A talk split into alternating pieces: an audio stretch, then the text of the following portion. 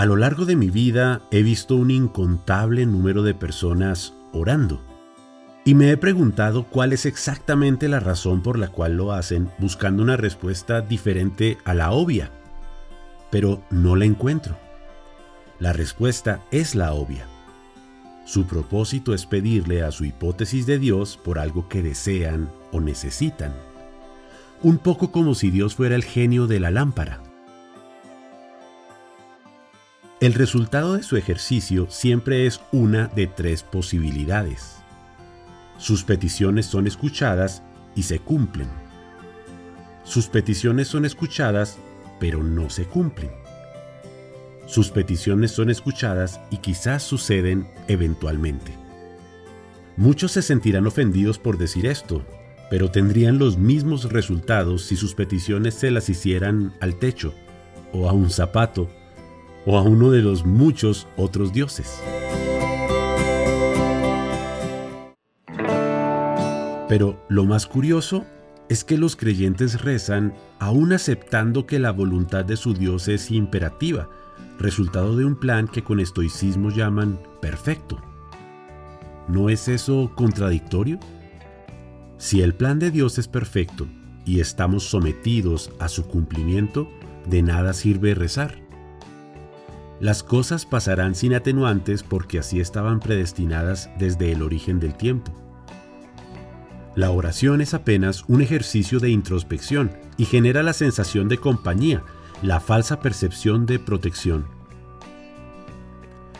Los creyentes que rezan por llegar a buen destino antes de un viaje por carretera lo hacen porque sospechan que Dios puede estar distraído con sus múltiples ocupaciones y tal vez deban recordarle que viajan para evitar cualquier accidente? Si en el destino está escrito un siniestro, según la aceptación ciega al plan maestro, pues pasará, sin que nada pueda hacerse para evitarlo.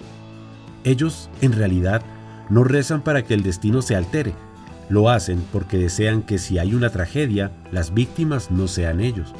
¿No es eso mezquindad? Entonces pienso que tal vez la gente reza por gratitud, Gracias Dios por los favores recibidos. Pero nunca rezan cuando algo salió mal.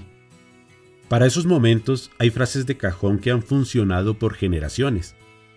No se mueve la hoja de un árbol sin la voluntad de Dios. O los tiempos de Dios son perfectos. Mejor dicho, aceptan con cabeza gacha que en ciertas oportunidades Dios planeó que las cosas no funcionaran para ellos, y sus razones tendrá.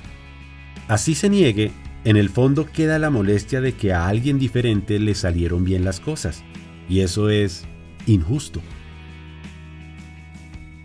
Oró en la mañana, invocando a la protección del Todopoderoso, aquella persona que resultó asesinada por un sicario? Es altamente posible. Oró el sicario, invocando a la colaboración del Todopoderoso, para que todo le saliera según lo planeado, sorteando con agilidad y sangre fría todos sus desafíos? De eso que no le quepa la menor duda. Los creyentes saben sortear con agilidad las contradicciones que a diario sus creencias les plantean y tienen una respuesta para todo, pero la que encuentro más acomodada a la conveniencia de su discurso es el Señor trabaja de formas misteriosas. Esa la usan cuando rezar no les ha servido para nada, cuando no hay cómo justificar la maldad humana o la injusticia y sobre todo las tragedias que fácilmente podría evitar un ser de poder absoluto que con el chasquido de sus dedos creó todo lo visible y lo invisible. ¿Los niños que sufren terribles enfermedades son resultado del plan perfecto? ¿Es un desafío que Dios pone para que nos unamos en oración?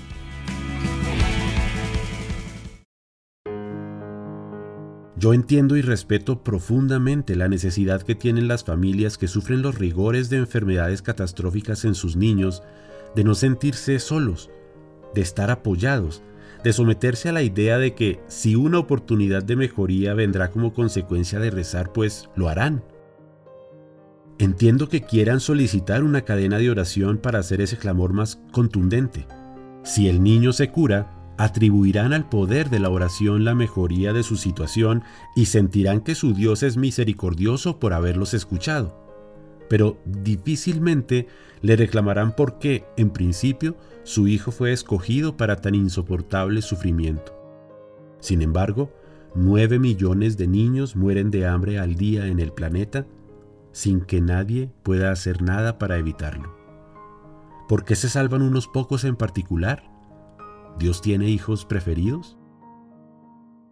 Cuando sacamos de la ecuación a la hipótesis de Dios, todo cobra sentido. No hay plan perfecto. Las cosas no suceden o dejan de suceder por voluntad de un Todopoderoso. Recorremos la vida atravesando estaciones.